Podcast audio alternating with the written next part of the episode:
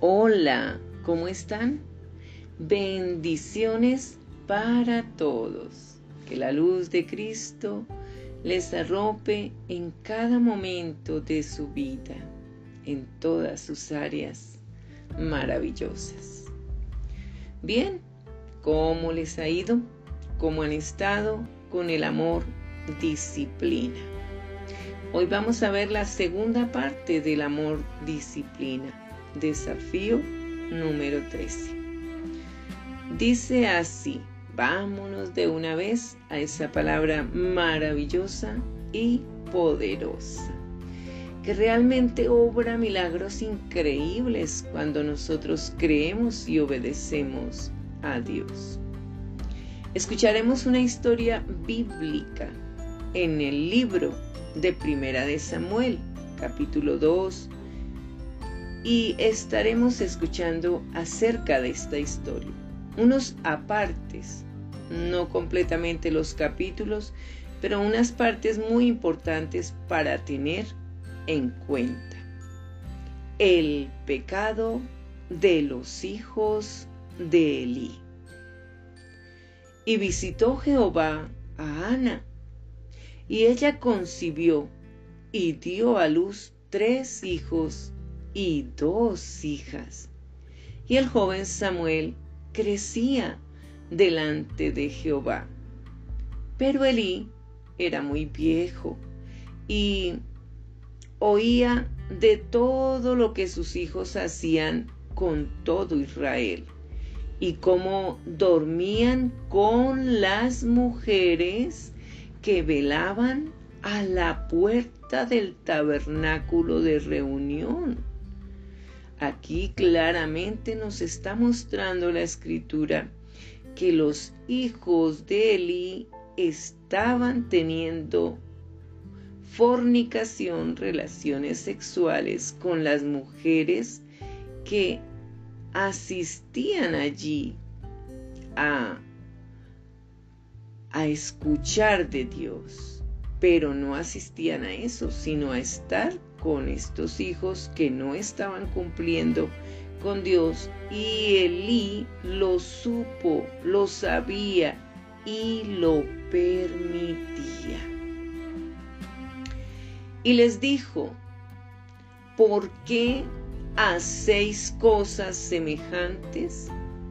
Porque yo oigo de todo este pueblo vuestros malos procederes. No, hijos míos, porque no es buena fama la que yo oigo, pues hacéis pecar al pueblo de Jehová. Si pecare el hombre contra el hombre, los jueces le juzgarán.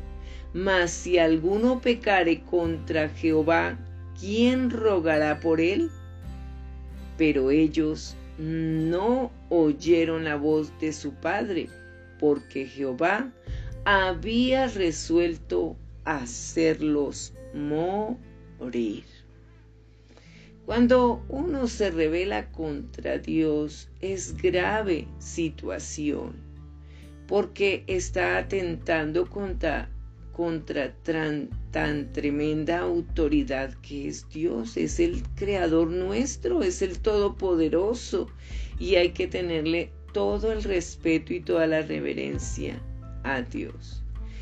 Elí, como vemos acá, llegó a llamarle la atención, pero de una forma muy em, como dejando que sus hijos decidieran qué eran lo que iba a hacer. No actuó con autoridad. Le comunicó que estaba sabiendo lo que ellos hacían, que no era correcto. Pero veamos qué más dice la historia. Y el joven Samuel iba creciendo y era acepto delante de Dios y delante de los hombres y vino un varón de Dios a Elí y le dijo, Así ha dicho Jehová, no me manifesté yo claramente a la casa de tu padre cuando estaban en Egipto en casa de Faraón?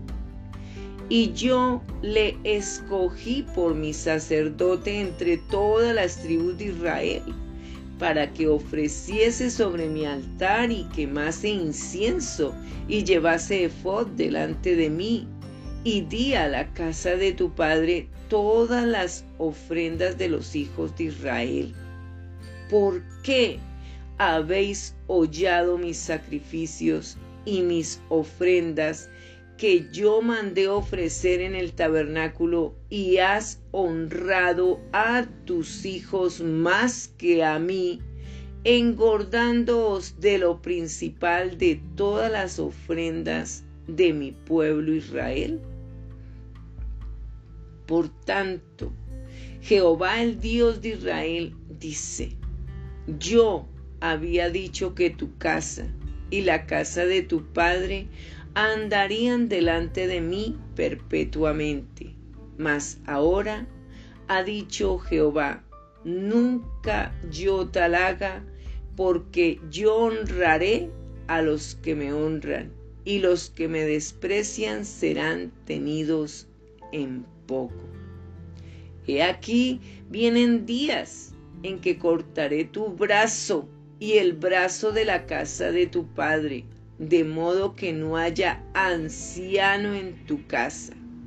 Verás tu casa humillada, mientras Dios colma de bienes a Israel, y en ningún tiempo habrá anciano en tu casa. El varón de los tuyos que yo no corté de mi altar será para consumir tus ojos y llenar tu alma de dolor. Y todos los nacidos en tu casa morirán en la edad viril. Y te será por señal esto que acontecerá a tus dos hijos, Ofni y Finés. Ambos morirán en un día y yo me suscitaré un sacerdote fiel que haga conforme a mi corazón y a mi alma, y yo le edificaré casa firme, y andará delante de mí ungido todos los días. Y el que hubiere quedado en tu casa, vendrá a postrarse delante de él por una moneda de plata y un bocado de pan, diciéndote, te ruego que me agregues a alguno de los ministerios para que pueda comer un bocado de pan. Bien, vemos hasta acá en esta primera parte que Elí fue ajusticiado por Dios. Vino castigo tanto para Elí como para sus hijos Ofni y Finés. Dios le comunicó a Elí todo lo que iba a acontecer, la muerte de sus hijos, porque estaban en pecado y nada se había hecho al respecto. Pero veamos otra parte de la historia que está también ahí en en el libro Primera de Samuel capítulo 3. Jehová llama a Samuel. Jehová pues llamó la tercera vez a Samuel. Y él se levantó y vino a Elí y dijo, heme aquí, ¿para qué me has llamado? Entonces entendió Elí que Jehová llamaba al joven y dijo Elí a Samuel, Ve y acuéstate, y si te llamare, dirás, habla Jehová, porque tu siervo oye. Así se fue Samuel y se acostó en su lugar. Y vino Jehová y se paró y llamó como las otras veces, Samuel, Samuel. Entonces Samuel dijo, Habla, porque tu siervo oye. Y, Jehová dijo a Samuel, He aquí, haré yo una cosa en Israel, que a quien la oyere le retiñarán ambos oídos. Aquel día yo cumpliré contra Elí todas las cosas que he dicho sobre su casa desde el principio hasta el fin. Y le mostraré que yo juzgaré su casa para siempre por la iniquidad que él sabe, porque sus hijos han blasfemado a Dios y él no los ha estorbado.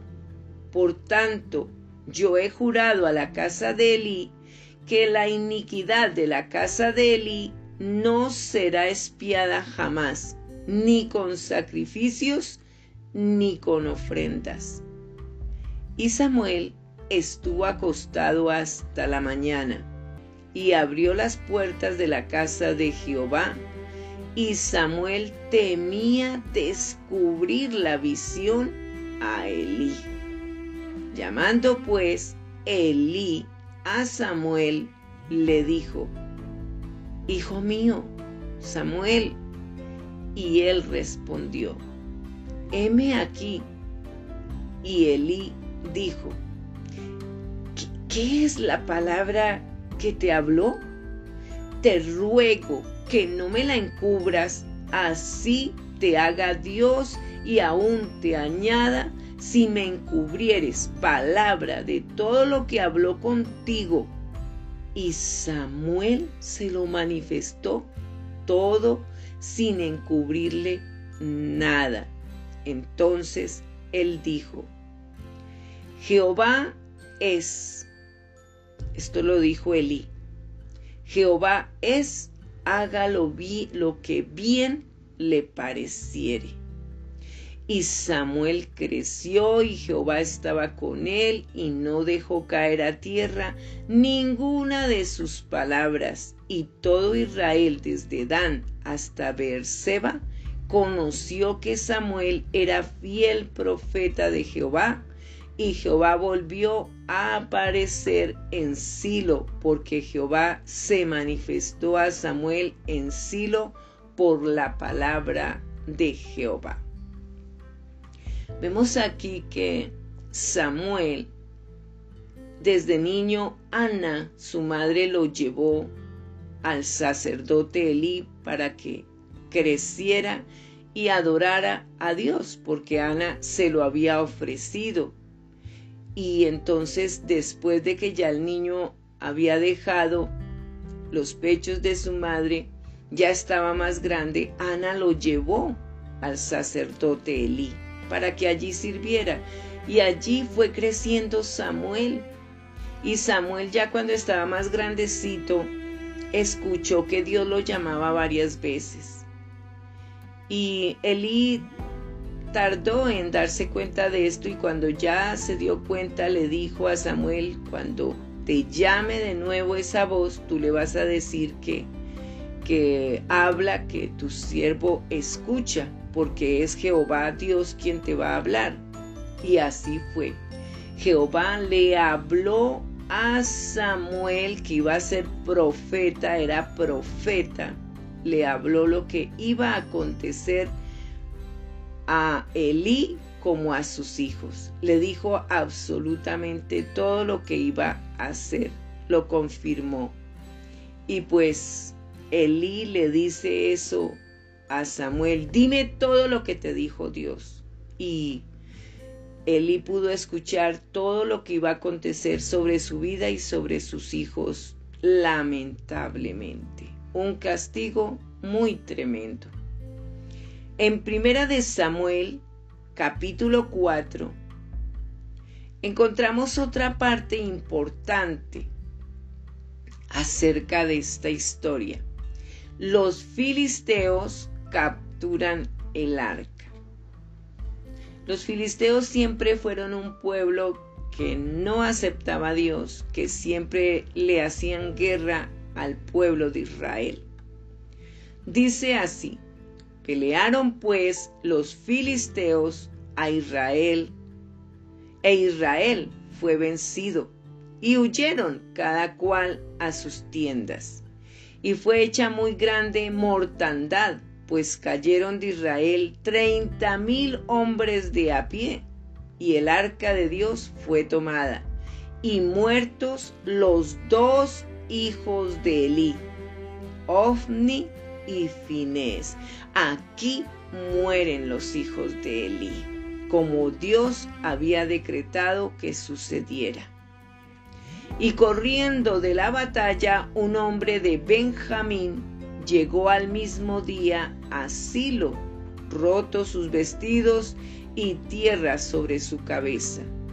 Y cuando llegó, he aquí que Elí estaba sentado en una silla, vigilando junto al camino, porque su corazón estaba temblando por causa del arca de Dios.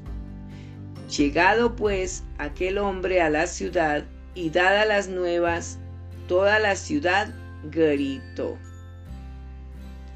Cuando Elí oyó el estruendo de la gritería, dijo, ¿qué estruendo de alboroto es este?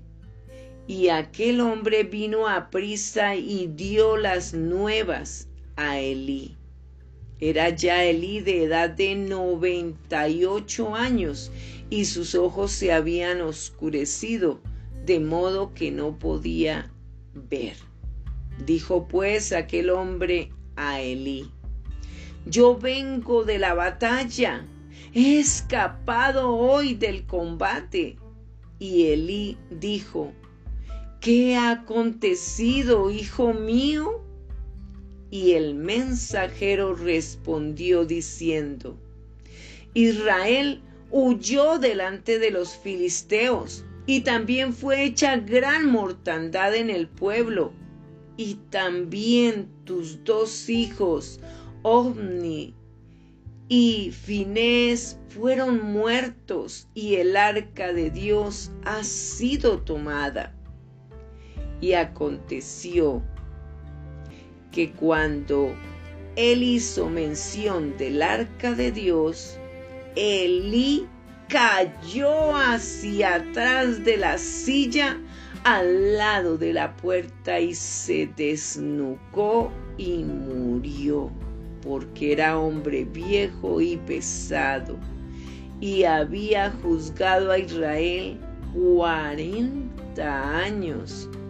Y su nuera la mujer de Finés, que estaba encinta, cercana al alumbramiento, oyendo el rumor que el arca de Dios había sido tomada y muerto su suegro y su marido, se inclinó y dio a luz porque le sobrevinieron los sus dolores de repente.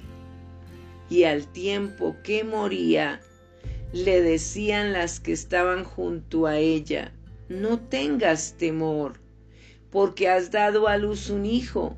Mas ella no respondió ni se dio por entendida.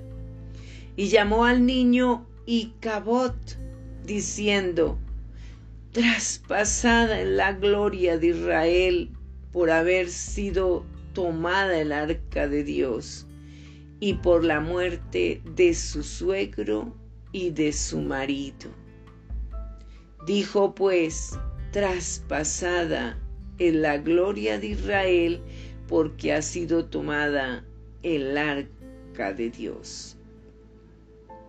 Elí, en lugar de reprender, de corregir, de confrontar y atreverse a obedecer a Dios para no permitir la inmoralidad y mucho más que cometían sus hijos, permitió, fue permisivo, miedoso, olvidando su sacerdocio que debe hablar siempre con la verdad y ser autoridad ante sus hijos, porque eran un muy mal ejemplo para el pueblo, porque ellos ministraban también, pero los mandamientos de Dios nos enseñan que debemos ser santos, guardados para no pecar y desagradar a Dios.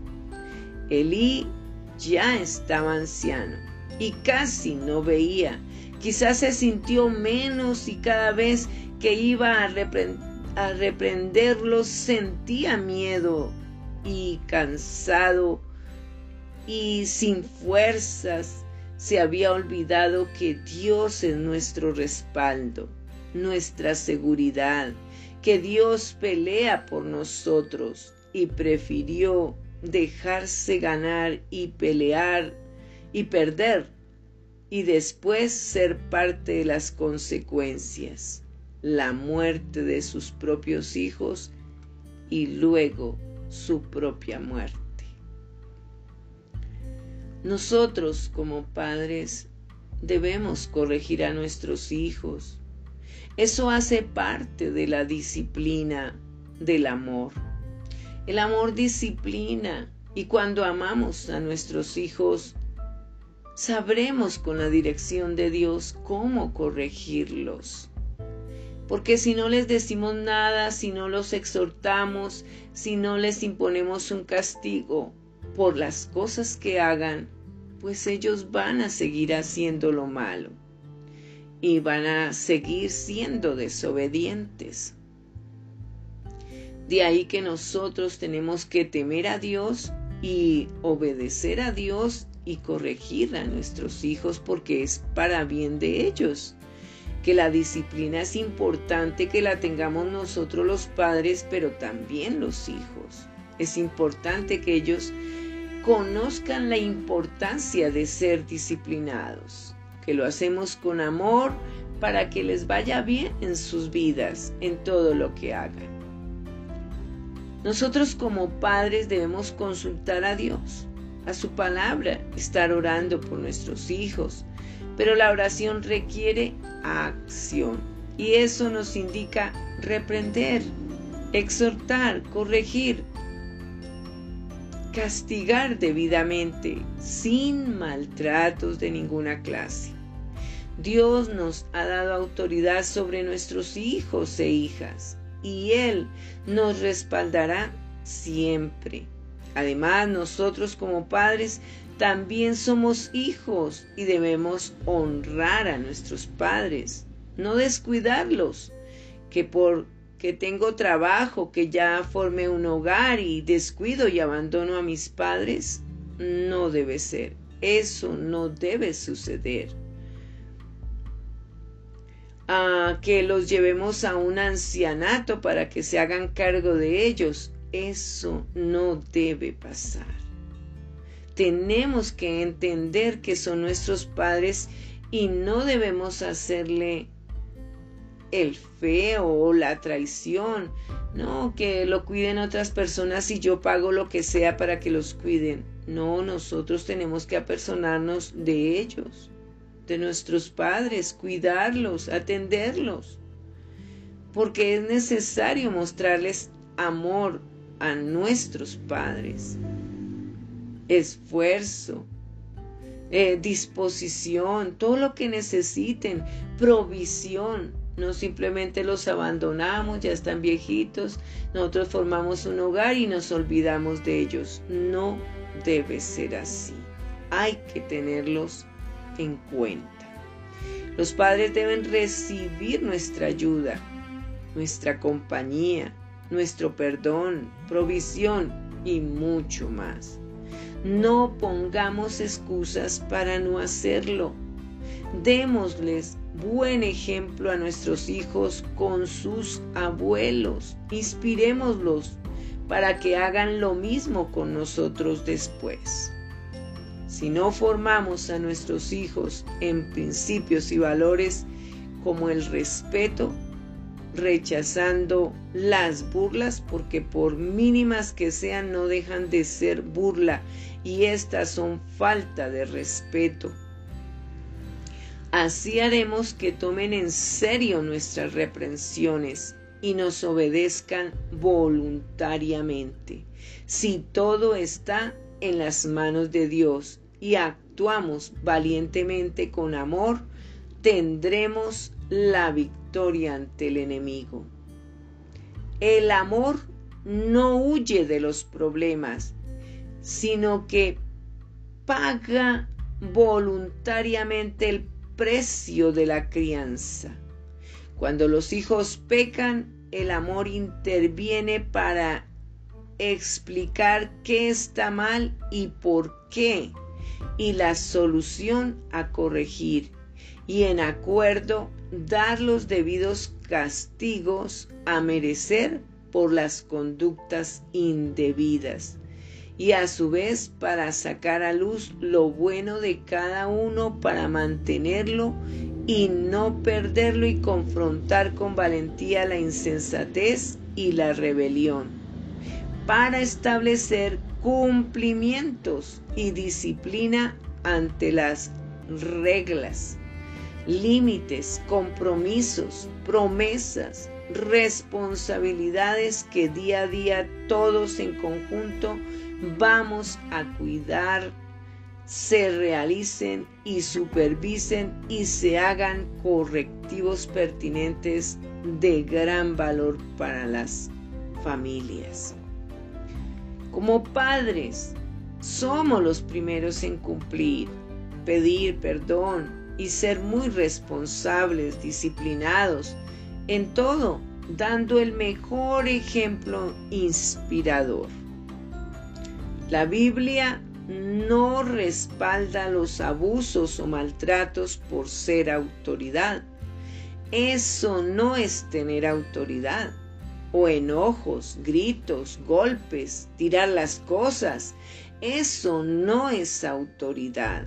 Y después, ¿qué esperamos que hagan nuestros hijos si nosotros vivimos perdiendo el control porque nos creemos los mandones que obligamos como sea a nuestros hijos a hacer las cosas?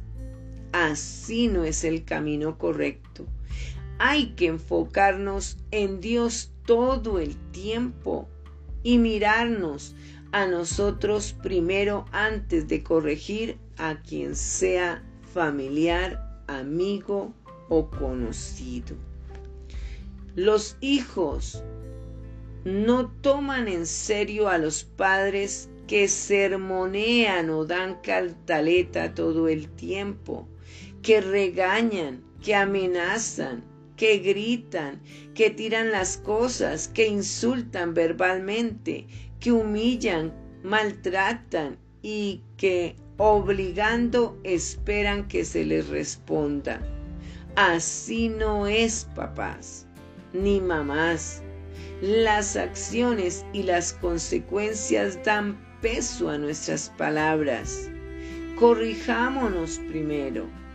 Hablemos con Dios, con Dios y seamos sabios para pensar y actuar debidamente y con amor.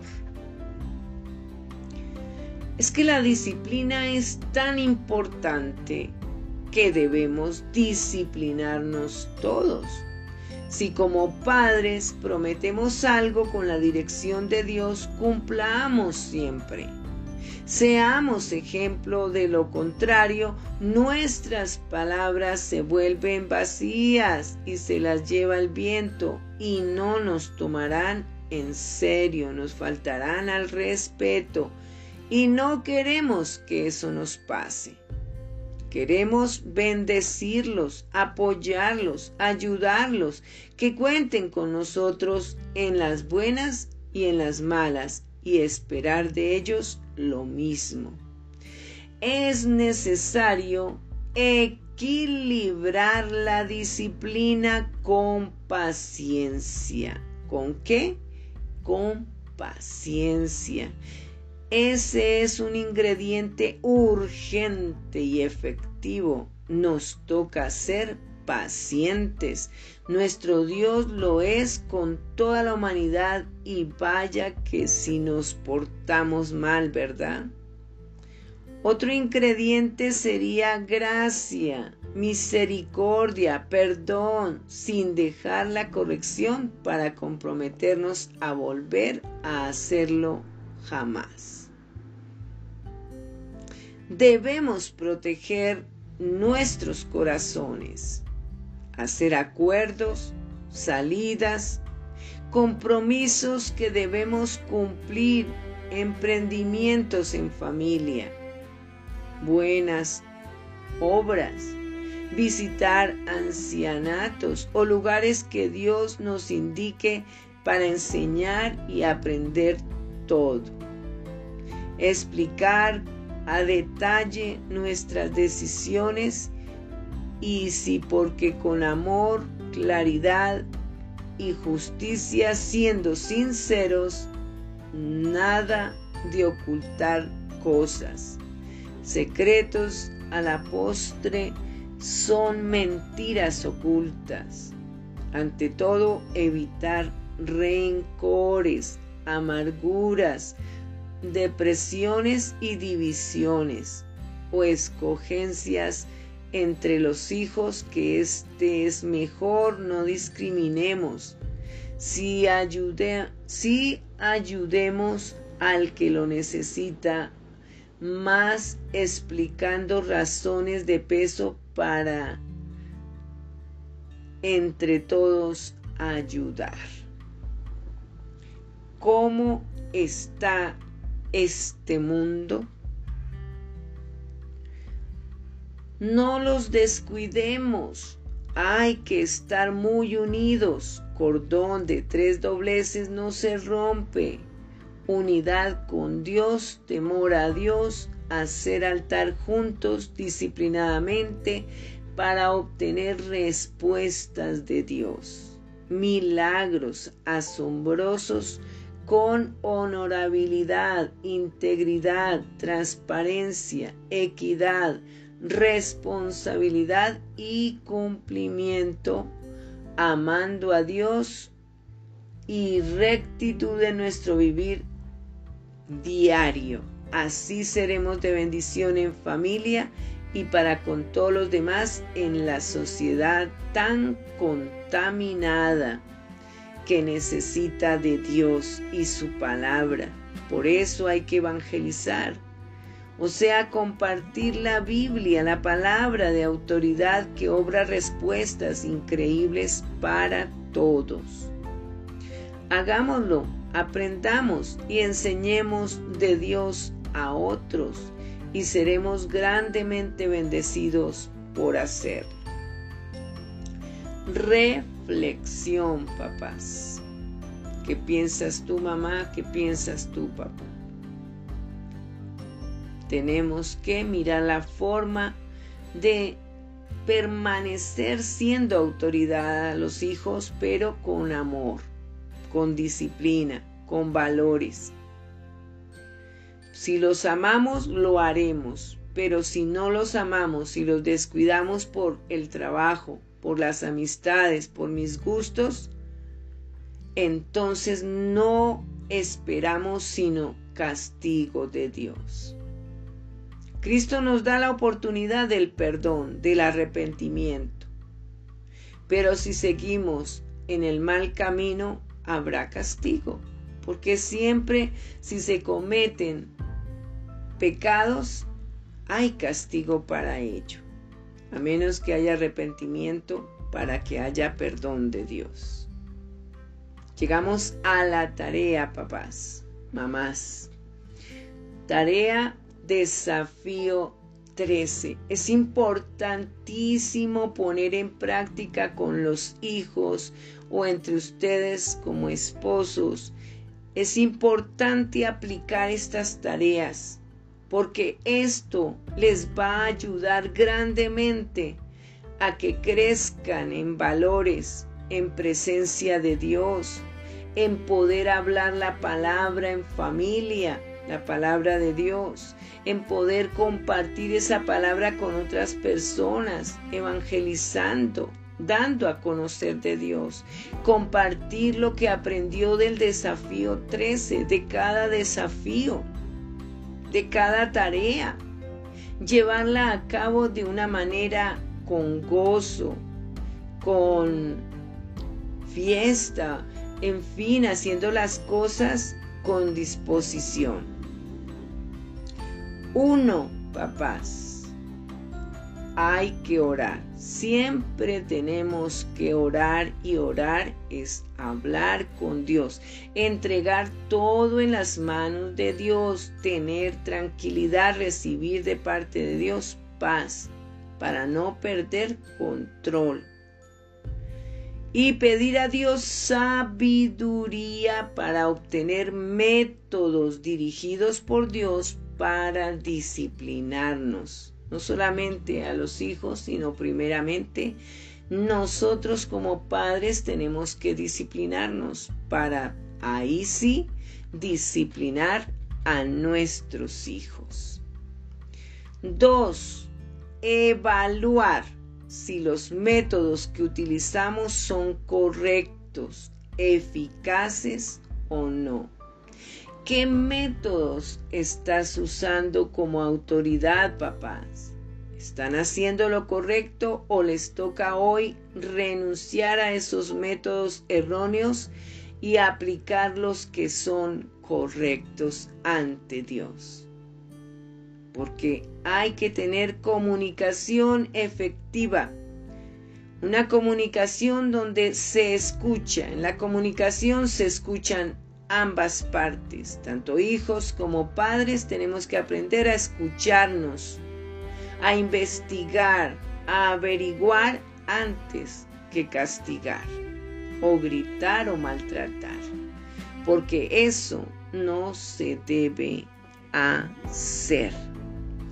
Bien, el 3, corriges la conducta, pero apelas también a la conciencia revisar qué se hizo mal y cómo debió de ser, de modo que se llegue a una reflexión. Es muy importante que siempre eh, de cada situación se lleve a una reflexión, a examinarse. Cuatro, usarás de ahora en adelante disciplina directa con Dios, justa y con principios y valores. Quinto, equilibrio en todas las acciones para honrar a Dios, a los hijos y los hijos a los padres, porque entre todos tenemos que también valorar las virtudes y todos los actos buenos hay que honrarlos. Sexto, haz una marca aquí cuando hayas completado el desafío 13. En tu registro, en tu agenda donde estés registrando el desafío, haz tu marca de que cumpliste. 7. ¿Qué cambios podrían realizar para asegurarse de reprender, exhortar, corregir a los hijos con disciplina y amonestación? Bien, hay que hacer esa tarea, ese taller. Que lo disfruten, que aprendan mucho, y que puedan compartirlo con otras familias, con amigos, para que les vaya bien, con sus hijos si están teniendo algún problema, les puedan ayudar. Les abrazo, les bendigo y sigo amándoles con todo mi corazón. Chao, chao.